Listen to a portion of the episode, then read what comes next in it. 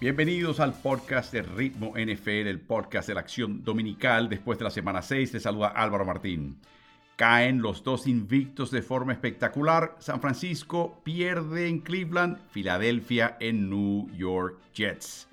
Se levantan los San Lázaros de la NFL en el 2023. Cincinnati, Rams y Las Vegas ganan. Y los quarterbacks reservas dominan la semana, para bien y para mal. Comencemos con el partido de Filadelfia en New York Jets. Es algo interesante. Eh, es parte de esta caída de dos invictos que hizo que eh, celebrasen leyendas del equipo de Miami el hecho de que continúe el año el equipo del 72 como el único invicto en temporada regular y de esa manera preservar esa singularidad de ese equipo y ese gran legado después de que Cleveland venció a San Francisco con los Jets venciendo a los Eagles, es la primera vez desde la fusión de las ligas AFL y NFL en el año 1970 que dos equipos, cada uno con marca de 5 y 0 o mejor, perdieron contra un oponente, ambos que tenía la mediocridad o peor en su registro en la misma semana. En el caso de Filadelfia, recuerden, este es un equipo que en 12 históricos enfrentamientos contra New York Jets había ganado los 12. Nueva York había perdido con 12 quarterbacks distintos, les voy a leer los apellidos. Woodall, Todd, Robinson, O'Brien, Esiason, Foley, Testaverde, Pennington, Sánchez, Fitzpatrick, Falk, Wilson. Y habían perdido con 11 distintos entrenadores en jefe porque Walt Michaels perdió dos de ellos. Sale y Wilson, por supuesto, quebraron ese hechizo en el día de hoy. Los Jets estaban perdiendo 14 por 3. Es increíble. Esto ya se empieza a convertir en una especie de marca de fábrica del entrenador en jefe Robert Sale. Es su séptimo triunfo desde el 2021, en el cual en algún momento perdían por 10 puntos. Solamente Minnesota tiene esa misma cantidad en cuanto a la mayoría de ese tipo de victoria en la NFL desde ese año 2021. ¿Cómo lo logró el equipo de los Jets? Bueno, al frente, tenían que dominar porque tenían la secundaria deshecha. Así que los frontales fueron los que ganaron este partido en gran medida. Jalen Hurts retrocedió en 50 ocasiones para lanzar un pase. En 21 de ellas, o sea, el 42% fue presionado.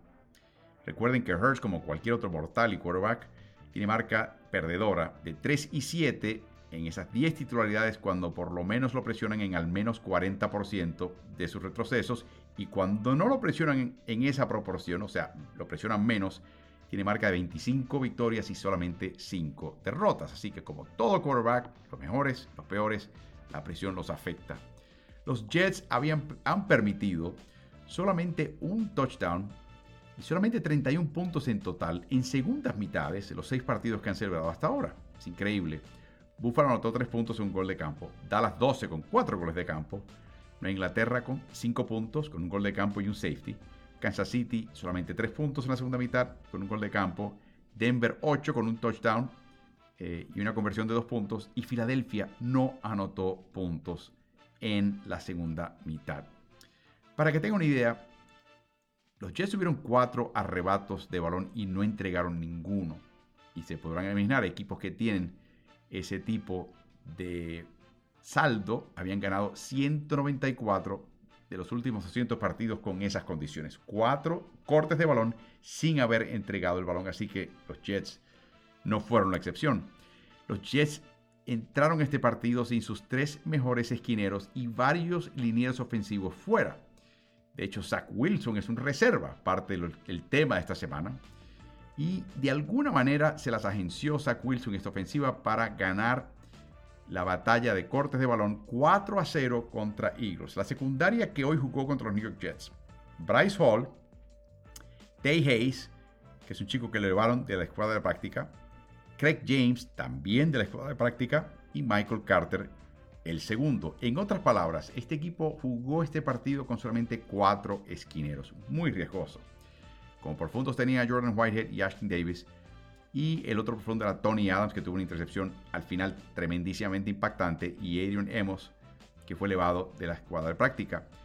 Fuera estaban Sauce Gardner, su mejor esquinero, DJ Reed, Brandon Eccles y Justin Hardy.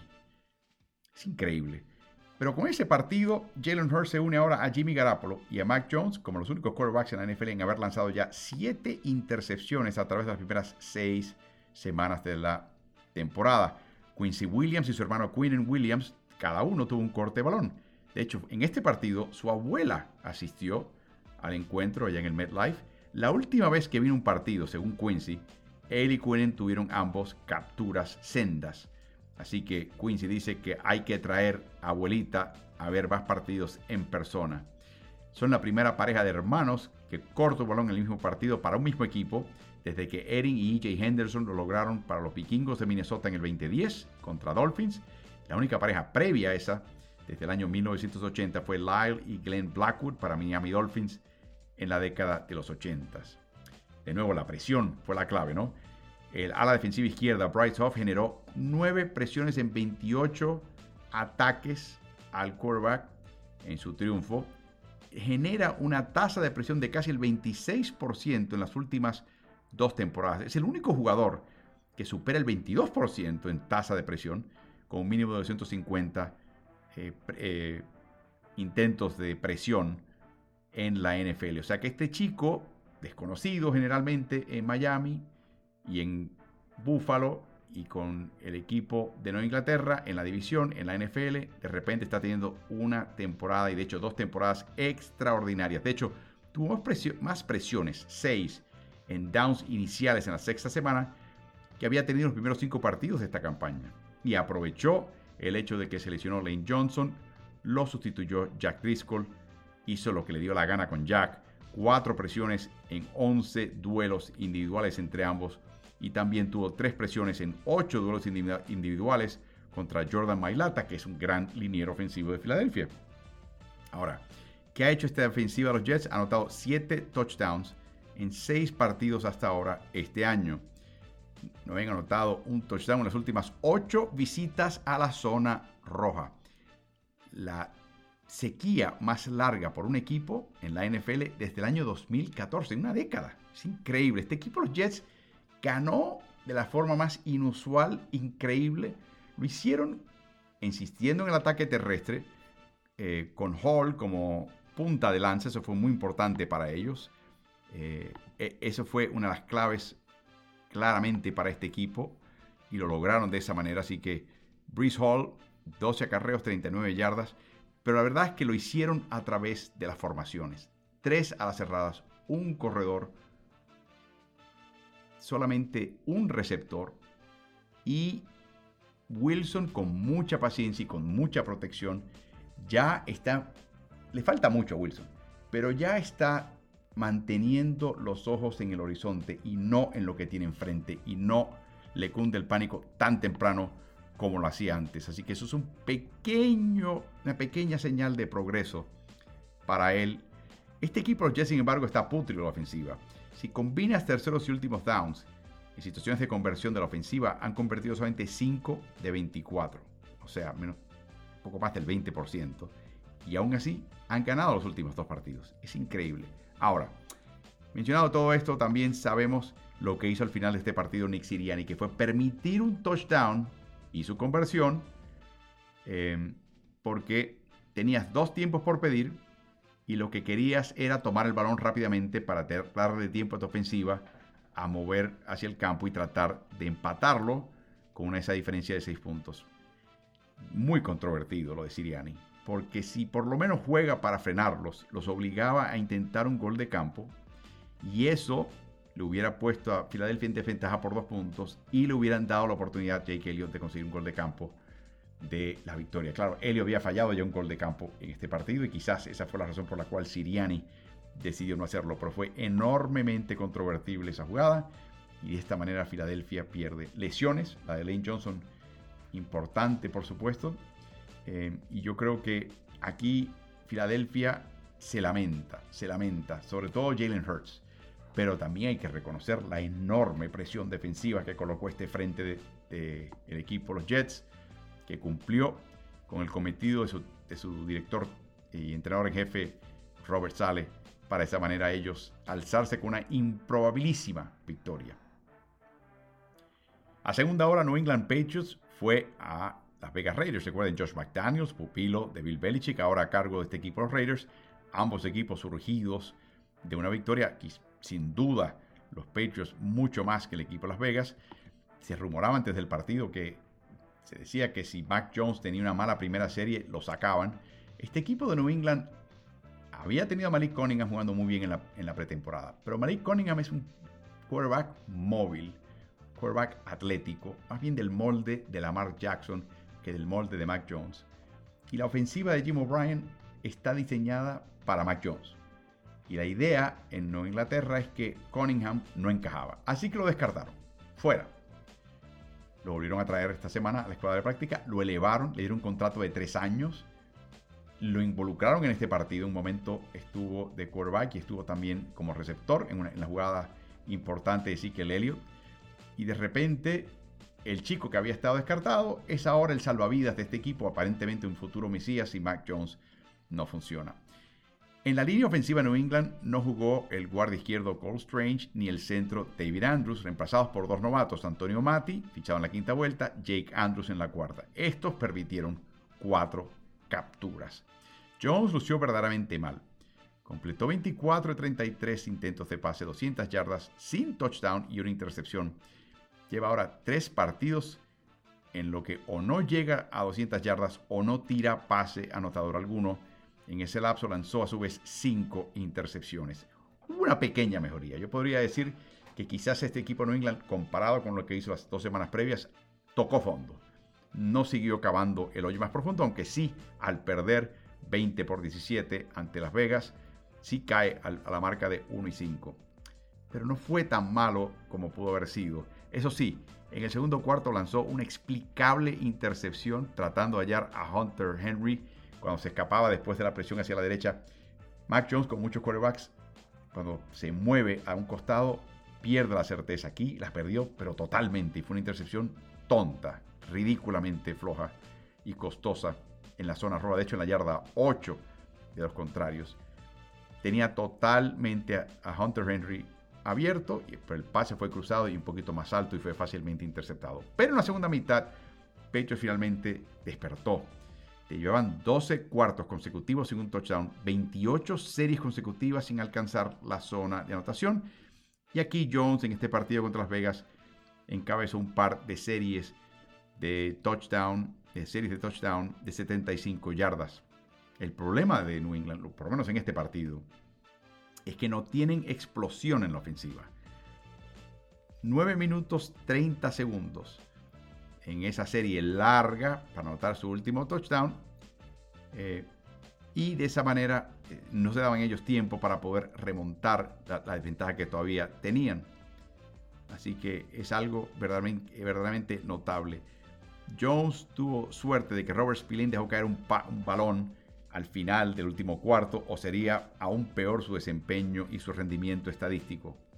Y la verdad es que Jones tampoco ayudó a sus receptores. En un momento un pase largo a Tiquan Thornton salió fuera de las líneas, así que eso nunca fue bueno. Devondre Parker dejó caer un pase muy largo entre sus manos, inexplicablemente, así que ellos tampoco ayudaron a su quarterback Mac Jones. ¿Qué tal los corredores? Bueno, Ramondre Stevenson se consideraba uno de los mejores corredores en la liga el año pasado y el primero en la lista de yardas tras el primer contacto. Pero cinco partidos ya en el 2023 está en, el escalafón número 55 de 58 corredores elegibles en esa categoría. Es importante destacar que esta estadística depende menos del bloqueo de la línea ofensiva y en realidad habla un poquito más de la capacidad que tiene el corredor de hacer las cosas por su cuenta sin importar la calidad de lo que tiene enfrente. Claro, entró Ezekiel Elliott, que se consideraba un corredor solamente de línea de gol o de la, zona roja, le dio un poquito de vida a este equipo y luego regresó Stevenson y empezó a jugar mucho mejor. Así que de nuevo, eso es muy bueno para el equipo New England. Es muy bueno para Mac Jones. Es una pequeña señal de mejoría dentro de un cuadro que sigue siendo muy difícil. La posición de ala abierta es la que te deja la boca abierta. Jacoby Myers se va como agente libre al equipo de Raiders y ficha por esencialmente la misma cantidad que fichó Juju Smith-Schuster en New England. Y la verdad es que la producción de uno opaca la de otro, la de Myers opaca la de Schuster, que también está lesionado con una conmoción en este momento. Así que ha sido algo muy, muy difícil para este equipo. Y la manera que este equipo no tiene generalmente receptores explosivos o peligrosos hace que todos los contrarios, incluyendo el equipo Las Vegas, jueguen con lo que llaman un single high safety, un profundo lejos, retirado, el otro más cerca de la línea y con el resto de la secundaria jugando hombre a hombre con los potenciales receptores del equipo New England.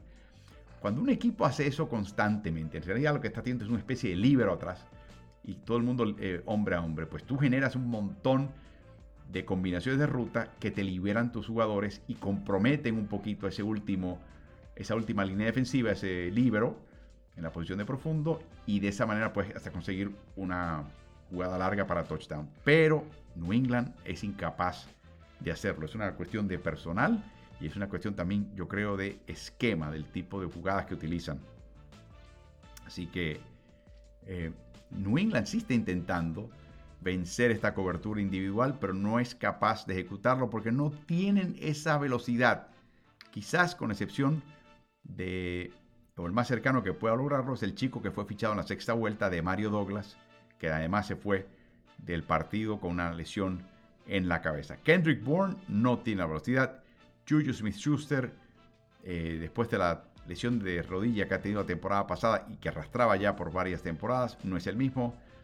Devante Parker, que se especializaba en balones disputados, ahora no está ganando uno a favor de su equipo. Así que es algo muy, muy, muy, muy difícil. Eh, y no vemos que eso hay un cambio importante en este momento. Tiquan Thornton eh, ayuda, en este caso, contra cobertura eh, hombre a hombre, pero tampoco da imagen de que él va a reventarla. Así que quizás le den la oportunidad los de New England Occasion Boot, eh, quizás para conseguir más jugadas, para tratar de conseguir una variante en este equipo, porque hasta ahora están bastante muertos. Para que tengan una idea, New England tiene solamente un receptor con más de 150 yardas recibidas, que es Bourne con 218. Los demás no llegan a ese nivel. O sea, estamos hablando de ya con seis partidos celebrados. Yo creo que, eh, de nuevo, ir dejar ir a Jacoby Meyer y traer a Juju Smith-Schuster fue un error garrafal de parte de Belichick y su cuadro de evaluadores de talento. ¿Cuán malos son estos alas abiertas? Para que tengan una idea, este es el equipo que más utiliza alas cerradas en la NFL. Están jugando con la cuarta tasa más alta de personal 12, o sea, uno, el 1 y el 2 implica el, primer, el número de la decena es la cantidad de corredores y el número de unidades es la cantidad de las cerradas. Es la cuarta más alta tasa de personal de un corredor y dos a las cerradas y la tercera más alta de personal 13, un corredor y tres a las cerradas. La línea ofensiva, por supuesto, es punto y aparte. Francamente, los primeros 58 minutos hicieron un trabajo decente de neutralizar a Max Crosby. Claro, esa captura en la zona de anotación selló el partido a favor de Las Vegas. Y generalmente, de nuevo, generalmente le daban tiempo a Jones a pasar, pero permitieron cuatro capturas en el proceso. En un momento hubo una mala falta de comunicación entre Jones y Elliott. Otro fue con Cunningham en el partido. Los Patriots están promediaron cuatro y media yardas por acarreo con Elliott y Stevenson, ambos anotando touchdown. De nuevo, una señal de mejoría. Así que están tratando de mejorar. Eh, y quizás la idea era que si tenía este equipo un buen entrenador de línea ofensiva y un tackle derecho promedio, este equipo podría estar entre los mejores, las mejores líneas ofensivas de la NFL. Pero ese no ha sido el caso. Adrian Clem, que recuerda hace un par de años se fue de Pittsburgh antes de que terminase la temporada Em, y ahora está teniendo este grupo no todavía no se compagina bajo su tutela. Todo lo que han intentado en la posición de tackle derecho no ha funcionado, así que es un problema. Lo que verdaderamente duele en este grupo no es Trent Brown, es, son los guardias. El otrora selección de primera vuelta Cole Strange sigue teniendo una lesión de rodilla que lo mantiene fuera de múltiples partidos y aún cuando está en el campo, te das cuenta que él no puede con esa dolencia y están los defensas contrarios aprovechándolo.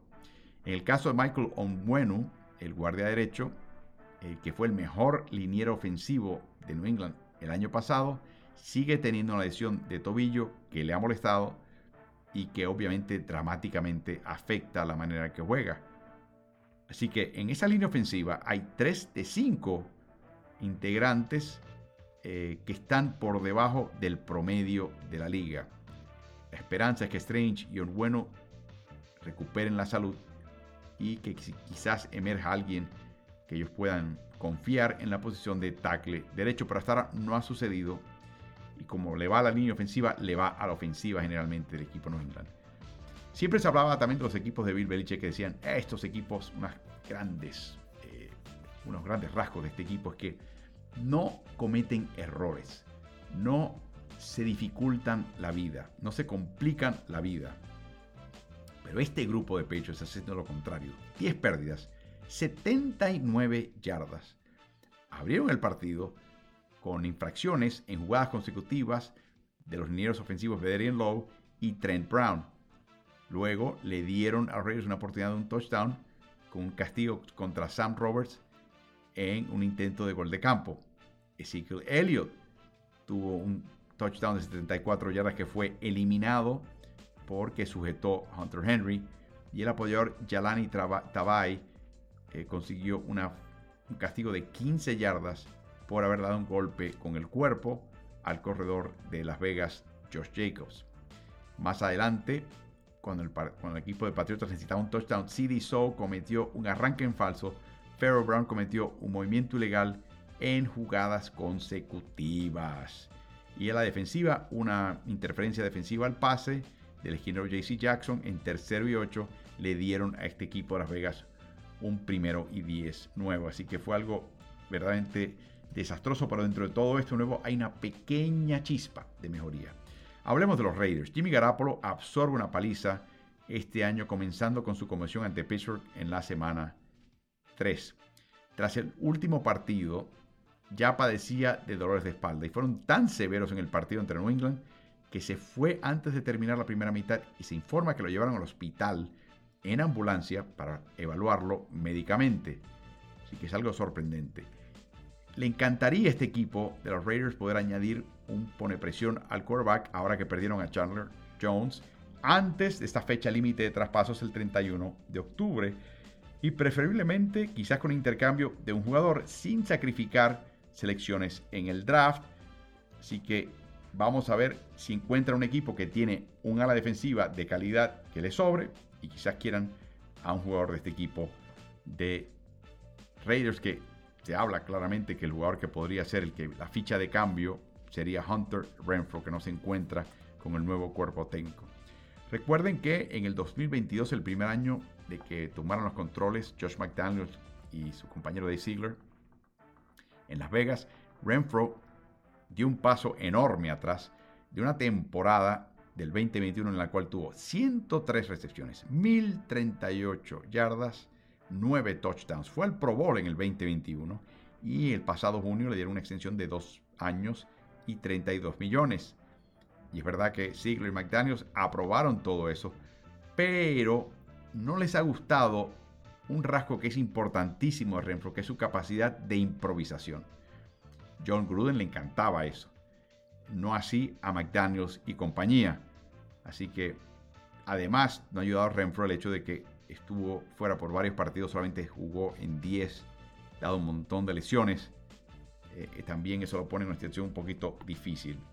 Así que hasta ahora eh, Renfro ha aparecido en cada uno de los cinco partidos de los Raiders, pero solamente le han mandado nueve blancos, de los cuales ha convertido seis de ellos recepciones por 59 yardas muy poca cosa.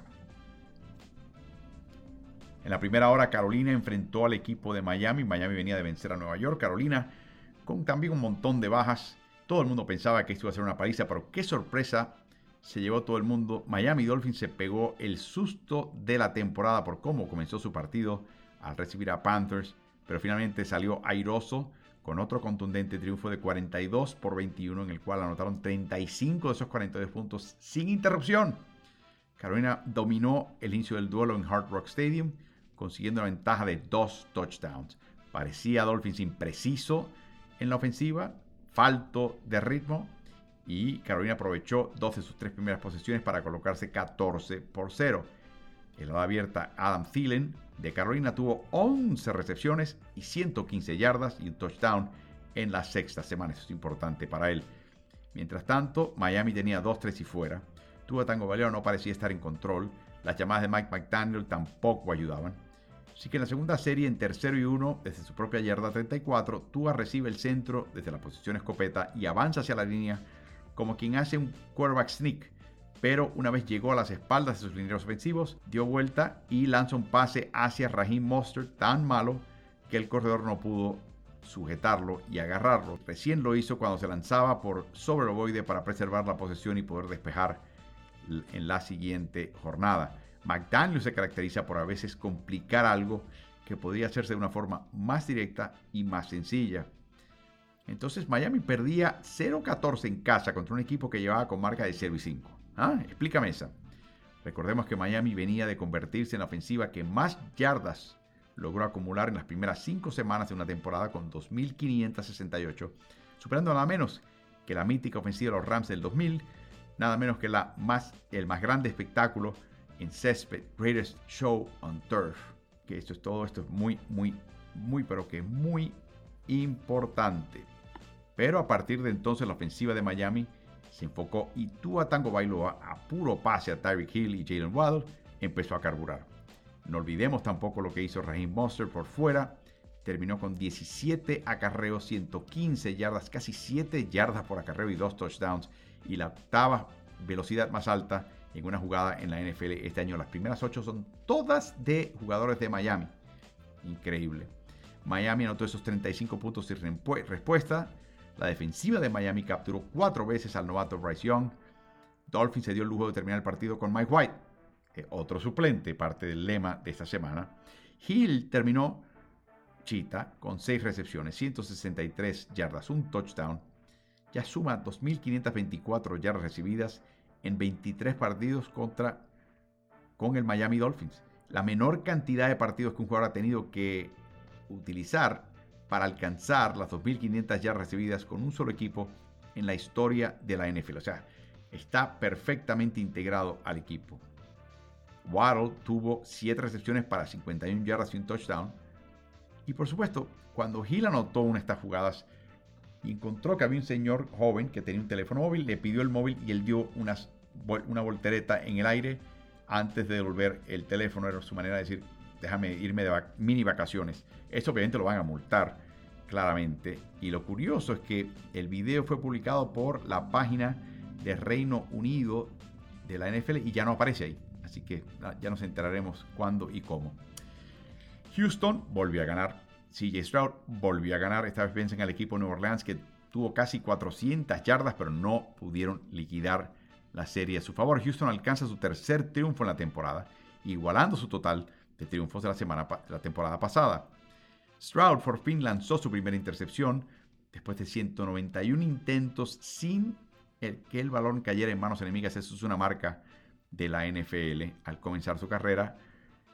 Stroud entró al partido con 186, 10 intentos de pase más que el quarterback de Dallas, Dak Prescott, en 2016, que son 10 mejores que las que tenía eh, Dak Prescott en el 2016, pero un pase que buscaba las manos de Dalton Schultz fue interceptado por Zach Brown en el primer cuarto y de inmediato el equipo de Nueva Orleans entregó el balón de vuelta a Houston.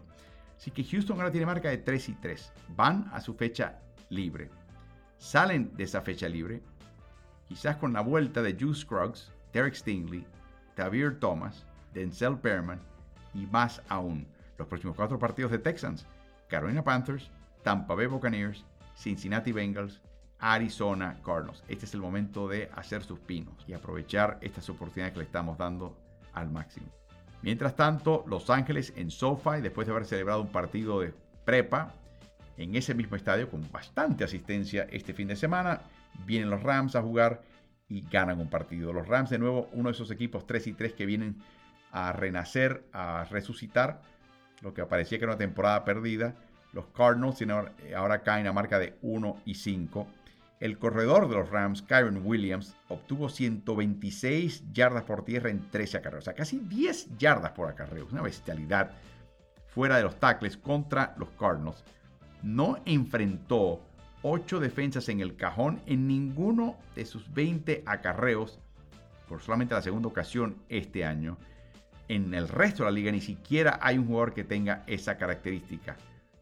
Que repito es no enfrentar a 8 defensas en el cajón en alguno y tener por lo menos 20 acarreos. Escuchen lo que dicen en los Rams. En el primer, la primera mitad, Rams intentó 15 pases y solamente tuvo 3 acarreos. 15 y 3. Voltearon todo en la segunda mitad. Sumaron 9 pases y 25 acarreos. Interesante ver que la llegada de Cooper Cup diezma los blancos de Pucanacua. Eh, Así que ya me imagino que se presentará para explicarme el por qué. El retorno de Cooper Cup diezma los blancos de Pucanacua. Puca tuvo solamente 7 blancos atrapando 4 pases y sumando 25 yardas. Rams gana este partido sabiendo que su rival de división, San Francisco, había perdido a primera hora. Hablemos del partido del jueves por la noche entre Denver Broncos y Kansas City Chiefs, que gana Kansas City 19 a 8. Muy interesante ese partido. Eh, para Denver es el peor arranque desde la temporada 1994, cuando John Elway, a los 34 años de edad, era el QB. Cerraron con una racha ganadora ese año. Al año siguiente tuvieron esa marca de 13 y 3 y fue el principio de rodear a un veterano quarterback con un ataque terrestre que le quite peso a él, que quizás es lo que tiene que estar buscando ahora Denver de ahora en adelante. Eh, fue el decimosexto triunfo de Kansas City sobre Denver de forma consecutiva. Eso es increíble. Así que así las cosas. Eh, Russell Wilson sigue de mal en peor. En los últimos 21 partidos solamente ha ganado 5. 5 de 21. En la serie inicial ante Kansas City, Denver avanza hasta la yarda 38 de Chiefs, enfrentando un cuarto y tres. Sean Payton pide tiempo para asegurarse de que Russell Wilson entienda lo que tiene que hacer, lo que tiene que leer y ejecute al alto nivel para conseguir un touchdown. Tenía trillizos a la izquierda y tenía a Jerry Judy abierto, pero titubeó Wilson y empieza a mirar hacia la derecha donde literalmente no había un solo receptor para él poder lanzar ese pase. Un verdadero disparate. Eso resume la temporada de Broncos hasta ahora bajo Sean Payton. ¿Y por qué en mi opinión, Russell Wilson tiene los días contados como titular o como quarterback en Denver. Así que es como un barrenador, un surfer, eh, Wilson, que siempre está sobre la tabla y viene una hora y dice, no, no, no, esta, esta es buena, pero la que viene es mejor. Y espera y le pasan las horas y le pasan las oportunidades y no hacen nada. Eh, tiene un poquito de eso él. Así que veremos. Si lo despiden eh, antes del primero de junio, el cargo, como le he mencionado previamente en las redes sociales, en arroba Álvaro NFL Martín en X, arroba Álvaro Martín Oficial en Instagram. Y es que el golpe de dinero muerto, si te despides a fin de esta temporada a Russell Westbrook, es de 85 millones si lo haces antes del 1 de junio. Si lo haces después, lo bajas a 35.4 para el 2024, pero extiendes una cantidad de pagos más adelante. Así que esa es la disyuntiva de este señor que tiene que hacer. Y hay otra cosa que tiene que considerar este equipo que no lo hizo. No tuvo que considerarlo ni Green Bay con Aaron Rodgers cuando la salida de Rodgers este año le pone 40 millones eh, de dinero muerto en su nómina, sino también Atlanta cuando despidieron y enviaron a Matt Ryan al equipo de Indiana, de Indianapolis, también un cargo de 40 millones y hasta ahora están sobreviviendo. Así que es importante eh, destacar que yo creo que eh, estamos viendo ya el conteo regresivo de la carrera de Wilson, no solamente con Denver, pero en general. Eh, hay, una caída importante y no estoy seguro que él se ha dado cuenta de la situación tan precaria en la cual él se encuentra y cosas que él puede hacer para evitarlo. Así que eh, algo muy interesante. A primerísima hora el domingo en London, England, se enfrentaron Tennessee Titans y Baltimore Ravens. Ganó Baltimore 24 por 16 un partido que tenían que ganar, se notaba la tensión en este equipo, después de haber perdido en un partido dolorosísimo eh, contra Pittsburgh. Fue el último partido en London este año. Baltimore llegó el lunes, el día después de su derrota en Pittsburgh. John Harbaugh no le gustó la ejecutoria de su ofensiva. Así que en este encuentro contra Tennessee, zapatero a tus zapatos, se orientó por los acarreos. 39 acarreos, solamente 30 intentos de pase. Pero interesante es que cuando se acercaba a la zona roja, particularmente si defines las últimas 25 yardas del terreno para un equipo que está tratando de anotar, en esas situaciones en todo este partido, Baltimore intentó 19 acarreos y solamente un pase. 19 acarreos, un solo pase. Lo interpreto como una especie de jalón de orejas a Lamar Jackson y también a sus receptores por lo que pasó contra Pittsburgh. Tennessee, para que tengan una idea, poseía la séptima mejor defensiva terrestre en la NFL.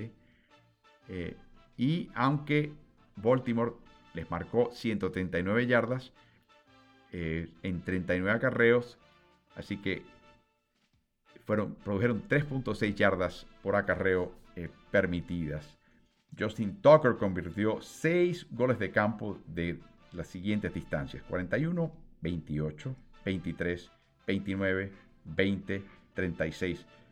Te das cuenta que eh, estas generaciones jóvenes es sencillamente para mantenerlos a ellos enfocados. Pero Tucker, cuando yo veo que Tucker convirtió un gol de campo de 20 yardas y otro de 23, es como pensar que tú le asignas a tu pura sangre la labor de arar en el campo. O sea, ciertos, ciertas posiciones, ciertas situaciones o cierta calidad de jugador merece un equipo que le dé oportunidades de jugar siempre al más alto nivel.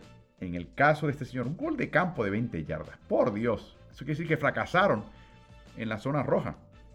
Eh, claro, el porcentaje de patadas completadas de Tucker que convirtió los 6 que intentó aumentó de 9.196 a 9.338. Eh, algo verdaderamente interesante. En la zona roja, Ravens 1 de 6. En situaciones de gol, 0 de 2. Y ahí está el detalle. Si hay algo que verdaderamente floreció en este partido, para notar, es el hecho de que Say Flowers, el novato, anotó su primer touchdown en la NFL. Este chico es sumamente esbelto. Para mí el físico me recuerda un poco al de Davonte Smith en Filadelfia. Eh, Flowers fue blanco en 8 pasos, que fue el que recibió más blancos. Recibió 6 de ellos y avanzó en 4 de 6 a un primero y 10.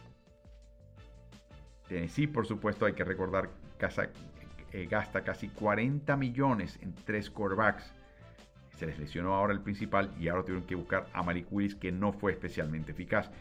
Esos 40 millones que dedican a la posición de quarterback solamente en su nómina los convierte como el equipo que gasta más en esa posición.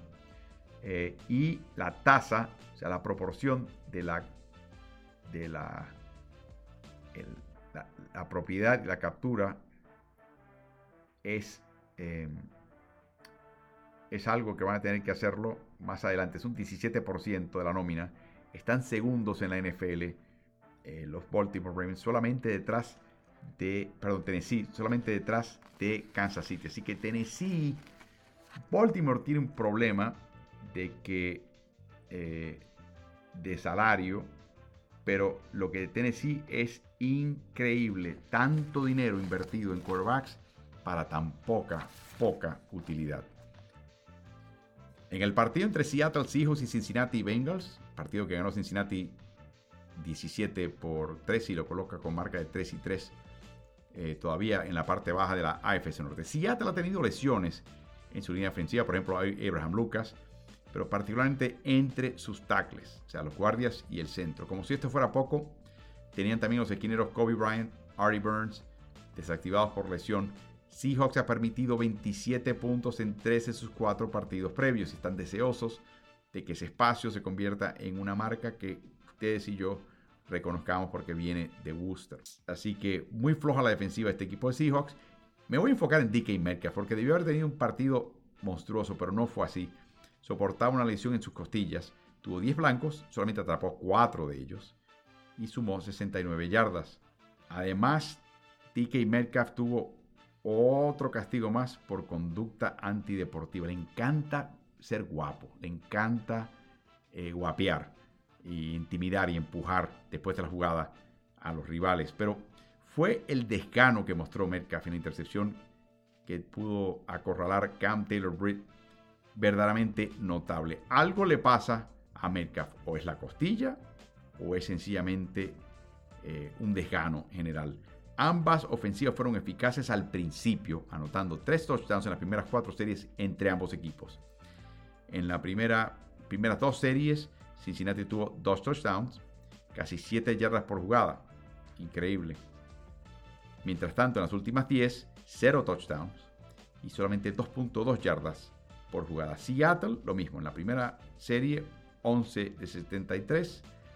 Las últimas 10, 0 touchdowns, 61 de 305, o sea, un 20%, perdón, 65, eh, 61 jugadas, 305 yardas, solamente 5 yardas por jugadas con dos intercepciones y un gol de campo. Hablando de goles de campo, el gol de campo de Evan McPherson con 12 minutos por jugar le dio margen de 4 puntos a Cincinnati y obligó a Seattle a buscar touchdown y tuvo dos oportunidades en dos series distintas, perdiendo por 4 y se atolondraron y se desesperaron y lo aprovechó Cincinnati en contra. La batalla defensiva de la segunda mitad terminó con BJ Hill presionando a Gino Smith en cuarto y gol desde la 9 con 41 segundos por jugar con éxito. Sam Howard, Trey Hendricks, TJ Reader, BJ Hill son los únicos jugadores en un mismo equipo que tienen al menos 6 pases ya, 6 eh, presiones, debo decir, contra el equipo de Seattle. El calendario de Cincinnati ahora los tiene teniendo una fecha libre que es importantísimo para Joe Burrow y su pantorrilla y gemelo derecho. Luego tienen que viajar a San Francisco enfrentar a Niners allá. Regresan a casa contra Buffalo. Después tienen a un equipo mejorado de Houston. Después les toca viajar a Baltimore. Después regresan a casa para enfrentar por primera vez a Pittsburgh. Y finalmente viajan y tienen que enfrentarse al equipo de Jacksonville. O sea, una serie absolutamente desgastante, eh, matadora y difícil Así que eh, veremos qué pasa con este equipo de Cincinnati. Sin embargo, Joey Burrow mucho más móvil, comprando tiempo, lo capturaron tres veces, pero también completó pases a nueve receptores distintos y eso es muy importante. Otro partido que vimos en la primera hora el domingo fue el choque entre Jacksonville Jaguars e Indianapolis Colts, un choque de división en el cual ganó Jacksonville 37 por 20, asciende a una marca de 4 y 2, Indianapolis cae a la marca de 3 y 3. Jacksonville es el equipo que ha jugado más partidos en London. Por lo tanto, ya tienen patrones y los conocen y sabían que tenían el mal hábito de arrancar lentos en su primer partido de vuelta a Estados Unidos después de una visita a Londres. Así que el entrenador en jefe, Doug Peterson, les pidió que se enfocasen y jugaran con más enfoque y ahínco y así respondieron anotando touchdowns en las primeras dos series. Colts una semana dramática cuando se reveló que su quarterback novato Anthony Richardson probablemente no regresará a jugar en el 2023 con una cirugía en la clavícula derecha pendiente. Indy colocó a Gardner Minshew como titular. Cuando el rival se prepara para que Minshew tenga toda la semana, estamos en mal problema en cuanto a ordenar la comida. Indy abrió su primera serie con muchos pases cortos. 10 de 16 jugadas fueron pases al principio. Jacksonville empató el marcador en su primera serie. Luego Josh Allen capturó a Gardner Minshew y forzó el balón suelto Jaguars tiene un frente deportivo todavía pendiente. Así que veremos qué pasa por ahí. Eh, Josh Allen se enfrentó a el tackle izquierdo Bernhard Ray Ryman en 37 jugadas y le aplicó 9 presiones. Es increíble lo que está logrando Jacksonville con este cuarteto al frente. Eh, empató el marcador en su primera serie. Y luego Josh Allen captura a Gordon Minshew y fuerza el balón suelto Jaguars tiene un frente defensivo verdaderamente formidable y comenzaron la sexta semana con la octava menor cantidad de capturas, aun si la tasa de carga es la novena más alta en la NFL. Son el, equipo que apuran más al al contrario y su tasa de presión es la novena más alta. Apurar, presionar, pero no capturar. Esa es la fórmula en Jacksonville. Eso sí, esa presión le llega al al contrario. Jacksonville encabeza la NFL en la importantísima lista estadística de más cortes de balón con 15 en total. El resultado de todo esto también es que permita 1.6 puntos por serie a las ofensivas contrarias. Es el octavo menor promedio en toda la NFL. La diferencia de este equipo de Jacksonville y su defensiva es algo verdaderamente notable. Para Indy, un equipo en reconstrucción, eh, pequeños consuelos. El ala abierta novato Josh Downs anotó su primer touchdown. El novato Juju Benz es ahora miembro del comité de las 11 de la noche, como quien dice. Así que vamos a ver qué hace este equipo. Juju Brents eh, jugando muy bien, seleccionado la segunda vuelta este año, su primera intercepción. Veremos. Pero volviendo a Jacksonville, Travis Etienne se convierte en el definidor de este equipo en Jacksonville ya hoy con dos touchdowns acarreados, cinco en total, que es la misma cantidad que tiene el resto del equipo por aire. Es increíble.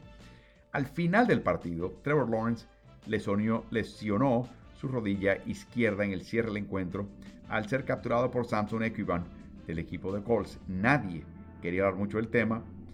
Jacksonville tiene ahora una semana corta. El jueves juegan en Orleans contra los Saints en ese Monday Night Football.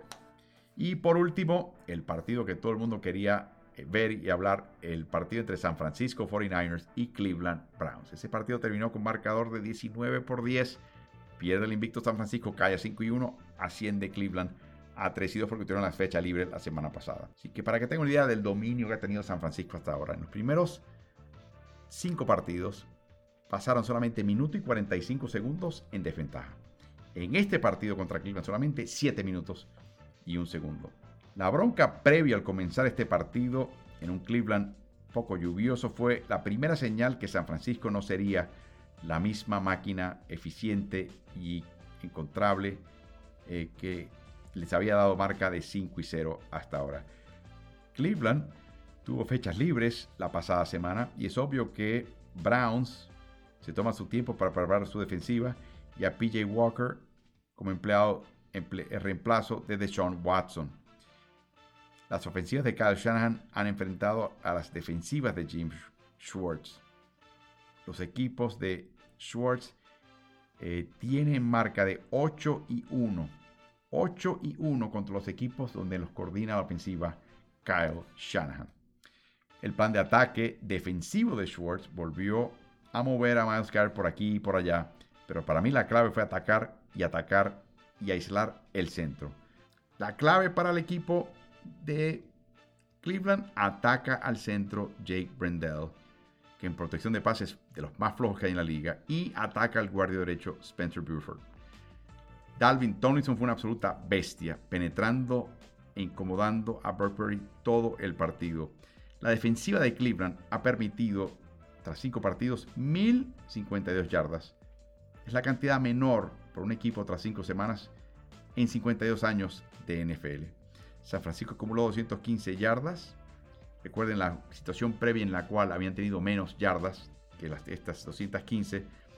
Fue con un investigador que me llevó a ver a Johnny Mansell y por supuesto a ver lo que podían hacer. Porque este equipo de San Francisco acumuló solamente 215 yardas y Mansell había sido el único que había logrado menos con 107 cuando jugaba con Cleveland y Kyle Shanahan era su coordinador ofensivo y enfrentaban al equipo de Cincinnati en la semana 15 del 2014.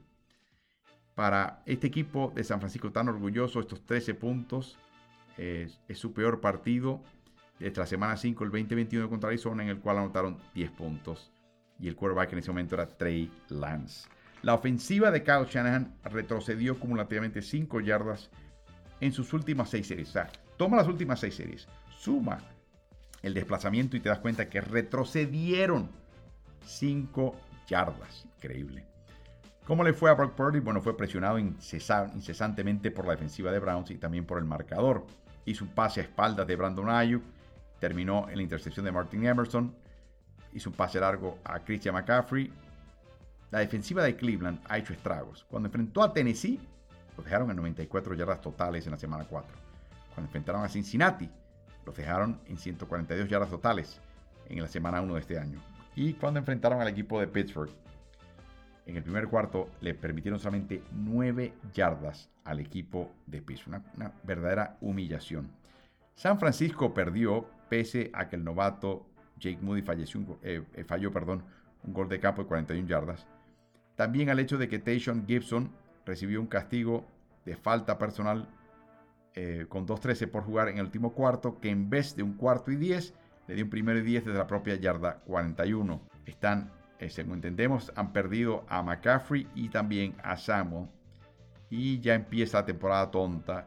Así que un equipo que pierda a McCaffrey y a Divo Samuel es un equipo diezmado y por lo tanto ya se está empezando a hablar a la prensa que sigue este equipo de la posibilidad de traspasos. Increíble, ¿no? Eh, Minnesota, su próximo rival es en lunes por la noche de la semana 7 en Minnesota. Luego viajan a casa, en casa en la semana 8 y luego tienen fecha libre en la semana 9 que coincide con la fecha límite de traspasos. Así que si lo de McCaffrey toma tiempo, si lo de Divo Samuel toma tiempo, si se lesiona lamentablemente un cualquiera de esas cosas que sucedan, podríamos ver al equipo de San Francisco intentar otro traspase más para reforzar esa posición. Así que ya saben, eh, interesante esta semana llena de conclusiones interesantes y por supuesto eh, queda todavía el partido del Monday Night entre Chargers del Príncipe Azul Justin Herbert y los Vaqueros de Dallas que están tratando de repuntar después de esa derrota contra el equipo de San Francisco. Recuerden que tenemos podcast en, las plataformas principales, incluyendo Spotify, bajo el nombre de Ritmo NFL. Una vez llegues a esta plataforma, búscalo bajo Ritmo NFL y una vez lo encuentre, no solamente escucha un episodio, una emisión, suscríbete de una vez. También tenemos el canal de Ritmo NBA Guión NFL, que tiene un montón de videos de fútbol americano. De nuevo, suscríbete a ese canal. Y además, oprime el botón de la campana que te deja saber cuando hay nuevas, nuevos videos que están a punto de ser eh, ya revelados al público. Y por último, pasa por www.smartsports.com y ahí podrás registrarte para poder conseguir eh, la, el newsletter de NFL, Ritmo NFL, que viene una vez por semana, toca tres tópicos importantes, no abunda, no aburre, va al grano y siempre muy, muy interesante. Así que a ver lo que pasa en el partido de Chargers y Cowboys y a disfrutar ya el hecho de que por ahí viene la semana 7 de la temporada regular 2023 en la NFL.